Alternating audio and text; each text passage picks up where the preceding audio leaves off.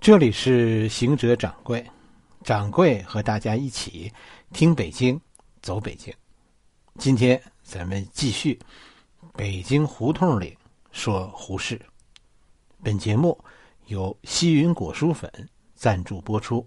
为了健康，大家跟着掌柜，咱们走北京。上一回咱们说到胡适很摇摆。是吧？一会儿这样，一会儿那样。其实啊，嗯，不过是什么时候说什么话，是吧？因为环境在变，学术也跟着在变。我最近觉得这不是外部原因造成的，是吧？而是我们自己的文化的特质，是我们自己文化造成的。变的不是环境，而是我们的内心。讲两件具体的事儿吧。因为胡适的是是非非呀，要说起来真的是好纠结。胡适的事儿是吧？咱们说两件，看看聚光灯下的胡适，哎，看看聚光灯下那个孤独的胡适。聪明固然是聪明，但是其实胡适啊，这辈子做错事儿啊，真的是一箩筐。甚至于像他这样的学者从政。啊，有时候特别别扭，是吧？一个自由主义者，如果如果他做事不考虑你，不考虑公众的感受，我跟你说，这种人让人愤怒。咱们今天去哪儿呢？去北京的地安门内大街，景山后门这儿。哎，这是以前啊胡适在北京的故居。给大家说说胡适在这儿呢，咱们给大家说说胡适和溥仪的那点事儿。胡适在北京有两个住所，啊，掌柜知道的就有两个。一开始呢，他是住在安徽会馆，是吧？这个咱们以前走过了。安徽会馆离那个，呃，林海音，林海音的晋江会馆非常近。一九二二年，胡适就就已经搬到现在这个第二个住所。一九二二年的时候，胡适那个时候在北大教书，他住的这个地儿就在地安门内。以前的地安门啊，就是现在的，呃，平安大街这条大街，以前是内城城墙，内城城墙现在还剩下大概几十米，是吧？以前照片和大家分享过，就是现在北海后门西面那那几十米。现在呢，这是北海北墙的一部分，那条高高的大墙就是以前内城的城墙。地安门就在内城上的内城城墙上的一座门。是吧？和天安门是对着的，南边是天安门，北边是地安门，天对地嘛。地安门外边就是鼓楼，鼓楼大街，是吧？哎，地安门内原来呢是属于内务府的，这一这一片房都是属于内务府的。清朝倒了以后呢，哎，这几条胡同就归了民国政府。当时民国一开始呢办教育，啊，就把很多老师都安排在这住，胡适就。就住在住家就在这里，他那条胡同叫米粮库胡同，是吧？掌柜其实有一回带大家去过一回了，和胡适家对门的那个大院就是邓公的家，邓小平，邓小平的家，邓小平的家就住在米粮库胡同。邓小平家呀是前门对着胡适，后门对着庄士敦。哪天再带大家去看看，真的很有意思的。地安门内大街。米兰库胡同，故宫装电话是吧？据说溥仪说这是引发他和胡适见面的一个一个事情啊。这个事情溥仪在我的前半生里提到了，是吧？装电话是庄士敦建议的。据说一九二二年早些时候呢，溥仪给胡适打了一个电话，约胡适见面。哎，胡适完了就就去了。有各种对这件事情的过程的追记忆啊，讲述吧。哎，掌柜是是认为，在我的头脑里，溥仪是非常聪明的一个人，是吧？这件事绝对不是像像有些人说的那么简单，是一个偶然，这背后是一种政治安排。只有胡适会认为这是一次个人访问，这就是胡适。胡适脑子里那时候很西方。我觉得，我觉得好，我就做，而不像我们中国人做事那样想那么多。是吧？实际上，胡适不该去，不该去见溥仪。胡适见了溥仪，是给自己惹了一辈子的麻烦。当时的溥仪啊，非常孤立。那是一九二二年嘛，一九一七年是张勋复辟，是吧？那一次溥仪是暴露，暴露了他他试图复辟这件这个这个想法，是吧？对于溥仪在这次复辟当中的作用，历史上争议很大。哎，掌柜是认为溥仪不像他说的那么无辜，溥仪是积极复辟的。所以当时很多人呢，也也是跟掌柜这个观点是一样的，就是要求政府赶走溥仪。一九一九年爆发五四运动，其实当时呢，把胡适推到了风口浪尖上。胡适是作为五四运动的一个象征性人物的。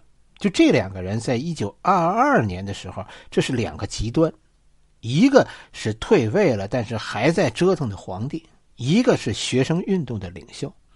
他们的见面其实有很强烈的政治意义，就是似乎达成一种一致。因为这两个人，这两波势力当时所反对的都是北洋政府。见溥仪一面，胡适来说对胡适来说没什么，但是见胡适一面，溥仪可是加了好多分的。溥仪在这个时候要打造的就是自己开明皇帝这个形象。如果胡适能能给捧场，溥仪简直太高兴了。就是这件事得到五四运动领袖胡适的支持，这件事溥仪后来讲了一辈子，一到关键时刻就讲。那关键是你要想到当时民国搞得不好，是吧？就是那个时候的北洋政府搞得很糟糕。哎，现在出了那样一个开明君主，那不是很好吗？有皇帝有什么呀？日本不就搞得很好吗？哎，当时是是这样一种说法。胡适后来呢，后来说说他怎么想的？他觉得溥仪很可怜，就觉得这小孩其实有什么？你说溥仪，胡适认为溥仪有什么做错的地儿呢？是吧？他觉得作为一个比溥仪大很多的人，应该作为溥仪的一个老师那样的人物，胡适认为自己是溥仪的老师，他觉得应该拉溥仪一把。哎，他那个想法就是，呃，如果我拉一把，他就成为一个正常的人了，而不是以前的退位皇帝。出于这样一个一个目的，一个很个人的一个想法，哎，他就去以私人身份见了溥仪，结果这件事后来被很多人利用了。你看溥仪写书的时候，从来都是大书特书这件事。当时批评五四运动的人，现在也有话说。胡适后辈后半辈子就一直在为这件事检讨，我觉得这是，这是当时中国社会的现实啊，和和胡适他们这些人所抱有的自由、自由、自由思想之间的一个一个差距。美国人要是这样做的话，在美国这样无所谓的，是吧？因为民众不会因为因为胡适去看了溥仪，并且称呼溥仪为皇帝，就就觉得如何。但是在中国这件事是要命的，是吧？我们的社会，每一个人，你不仅仅代表你，是吧？你代表被人们认为你所代表的那些人。这就是我们我们写检查的秘诀啊！我我轻易不告诉别人，是吧？怎么怎么上来一写就是能写一千多字的检查呀？你要是只检讨自己，你怎么能写那么长？你一定要深挖思想根源。啊，找到人家想让你写的，是吧？找到他认为你所代表的那一批人，然后呢，然后哎代替代替那些人检讨，你才才算写的深刻，是吧？哎，胡适到三十多岁的时候还不会写检讨书，还不明白，他除了代表他自己，他还代表着新文化运动，还代表着五四运动。现在，因为他支持溥仪，已经损害到他所代表的那个群体了。你说，这样的教训是不是应该非常深刻呢？是吧？等到一年多以后，这这这教训有多深刻，是吧？对胡适影响有多大？等一年多以后，溥仪出宫的时候，溥仪后来到被被这个冯玉祥是吧赶出赶出故宫，胡适竟然写信给中国政府。责备政府失信，这个时候的胡适三十四岁，应该是。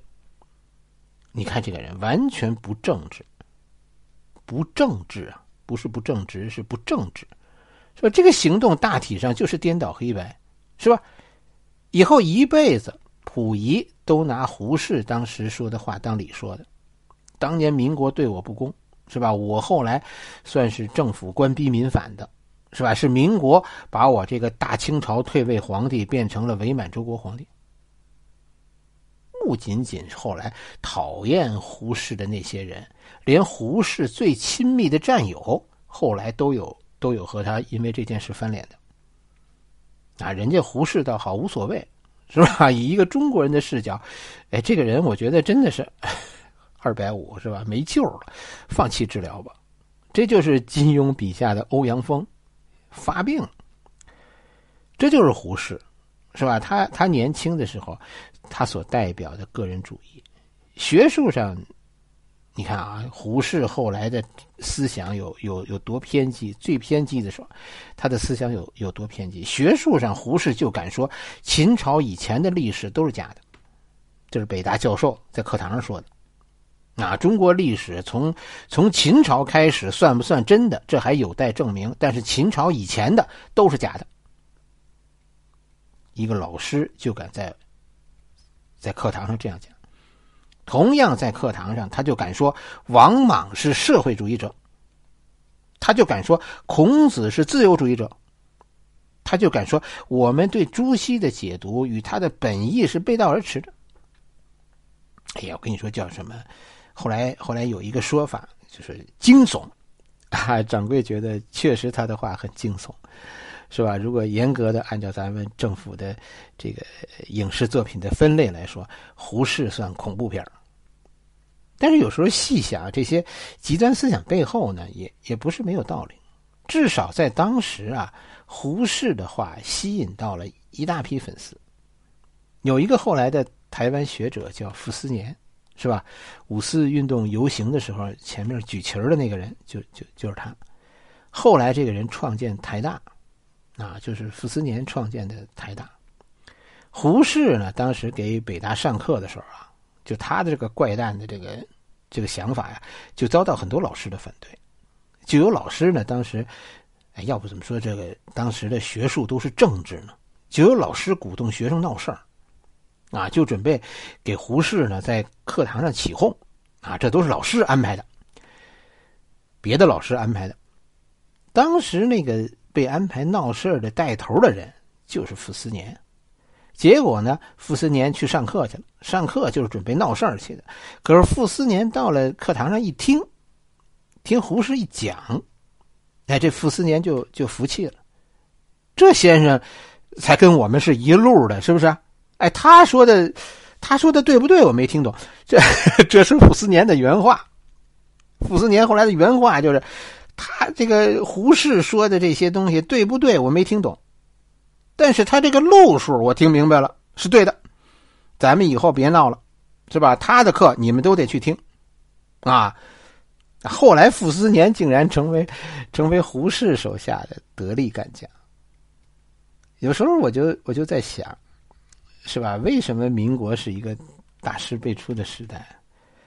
是吧？你你就看胡适做了那么多糊涂事，那么多错事，真的是要多糊涂有多糊涂。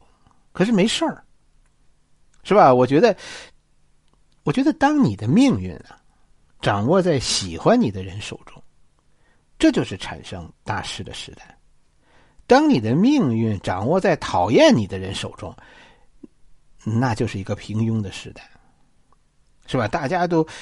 都拼尽全力让让别人喜欢你，哎，这就是学术，哎，这就是学术大发展的时代。胡适后来的成就就是这样，不取决于有多少人恨他，而取决于有多少人爱他，所以那会是一个出大师的时代。他有这样一个社会的氛围，不然胡适早给封杀了，是吧？你就想这件事儿，要是让老师投票，胡适有再多的博士头衔也当不上教授，对不对？让学生投票，胡适就能走上讲台；让老师投票，胡适就得滚蛋。我们这个时代怎么样呢？掌柜，掌柜就是你们选出来的，没错你们的打赏决定着我在喜马拉雅的排名。做个小广告，看胡适搞政治啊！我跟你说，真的是这样，我觉得尴尬癌都要犯了。胡适早年才，这还不是胡适最失败的一次。胡适早年参加的最失败的一次政治活动，就是支持好人政府。结果呢？结果好人政府没好人。这件事是这么回事好人政府的提出啊，提出这个话的人应该是蔡元培。蔡校长当年认为，中国呀，从从辛亥革命开始到一九二二年的时候。这都胜利十年了，可是可是当时这国家呢，哎，咱们实话实说啊，还还不如从前。哎，这就是后来，这就给了保守党人理了，是吧？保守党人一再问的问题就是共和优势在何处，是吧？你们不是说共和好吗？怎么搞成现在这奶奶样了呢？溥仪在在当时，我跟你说，真的是有人怀念的，因为日子过得不如从前，而且是差多了。蔡元培提出呢，所以出现这样的倒退，不是国家体制不好，是因为没遇到好人，是吧？就是就就这帮旧大臣不成。国家虽然是民国了，但是管理国家的这帮人可可都还是老人啊，是吧？你说袁世凯也好，黎元洪也好，段祺瑞这一个一个的，不都是旧体制下的人吗？所以不是不不是共和不成，是吧？是是共和用的这些人不成。是革命不彻底的问题，就没有最后推倒这批官吏。这就是所谓的，其实这是所谓的坏人政府。当然，没人敢那么说，是吧？哎，咱们不能说坏人，于是就只能说好人。哎，于是就就就说希望有一个好人政府。实际上，什么叫好人政府呢？这也是一个很很西方的观点。嗯，这是一个西方的习惯，就是所谓的社会精英政府。这个国家应该交给大学教授们来管理，啊，这样组成的政府，由又有知识又有道德的大学教授组成的政府，啊，有所谓的社会知识分子中的精英组成的政府，就是好人政府。这样的好人政府一定能搞好国家。这个想法你不用想，是吧？根本就不靠谱。西方西方人也没有采用过，西方人没有疯到这程度，是吧？原本这就是甩甩甩甩咧子就完了，发完发发牢骚就得了。但凡有点理智的人都知道，政治这件事儿真的不是大学教授能干的，是吧？就算就算他觉得他成，我们也不能让他干，是吧？他疯了，咱们没疯。可是，一九二二年的时候啊，中国就那么疯狂。一九二六二零年，咱们咱们以前讲过了，是吧？直皖大战。啊，这个吴佩孚击败了击败了段祺瑞，段祺瑞被迫下野。这样，这是段祺瑞的第一次下野，是吧？这样，直系军阀上台，但是这个直系军阀内部呢，矛盾太大，以至于迟迟无法成立成立政府。说起来，我跟你说，都都头大，就是说，直皖内部两大派系。一个是洛阳帮，一个是保定帮。洛阳帮的是吴佩孚，保定帮的是曹锟，是吧？最后这双方呢争执不休，真的就发生了几个副局长在一起投票选局长，最后当选的是看门大爷，真的发生那个笑话了。各派争执不休，结果真的导致一个一个支持好人政府的人上台。并且组成了一个所谓的好人政府，全部的阁僚都是所谓的好人。当时著名的学者，啊，不是他们自己说的，是公认的。哎，蔡元培啊，胡适啊，当时当时都支持。蔡元培那时候是是北大校长，胡适是校长。啊，这通叫好啊！胡适当时甚至说：“中国的希望来了。”真的吗？才不是。是吧？任何一个政府其实都不是主动学坏的，都是局势逼迫的。好人政府也一样，一上来就是借款的问题，是吧？问题就是政府没钱花，那就得跟外国借，借到钱跟着就是怎么花。哎，这一花钱，好人政府就就露馅了。这就是后来的贪污。这样你就你就哎，你你说这里这里有没有政治斗争呢？肯定是，肯定有，是吧？要不怎么说这大学教授搞不定政治呢？肯定有，但是但是那不是全部。关键问题后来在哪儿呢？在钱分配不公，钱后来分给吴佩孚的比较多，而分给曹锟的比较少。于是曹锟就跑到大总统当时的大总统黎元洪那儿去举报。啊，说这一届好人政府存在集体贪污的问题。后来呢？后来经过调查，好像还还真似乎有，啊，于是只存在了七十几天，啊，这个好人政府就因为丑闻不断倒台了。好人政府到底贪污没有？其实不知道，因为什么？因为各种指责。从报纸到法院到国会，其实都是控制在另一派人手中的。好人政府根本就没有讲话的机会的。所谓的好人政府，其实只是孤零零的站在墙角的那个，哎，靠靠火柴取暖的小女孩除了心中的希望、手中的火柴，他们什么也没有。